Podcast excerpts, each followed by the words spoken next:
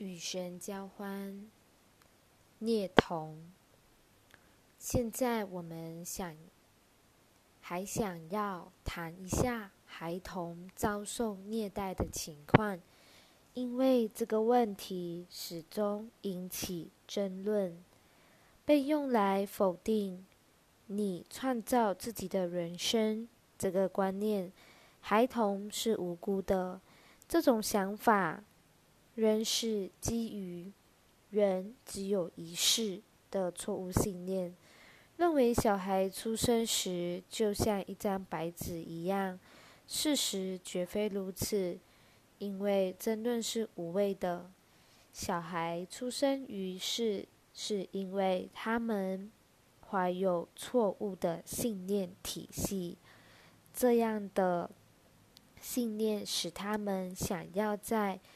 三度空间的世界里活出自己的一生，因此他们出生时已经带着过去的观念和想法，而这些观念和想法必定会显现出来，如此他们才能看到那些想法有益，而那些想法是无益的。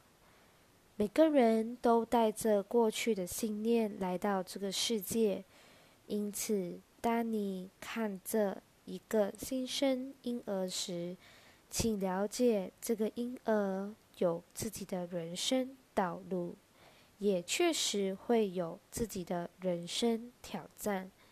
这些挑战并不是惩罚，而是疗愈的机会。目的是让错误的信念有机会显现在世界而被看到，因此能得到纠正的机会。当你开始用这样的眼光来看待人生问题时，一切都变得清晰，你也更能用心于需要改变之处。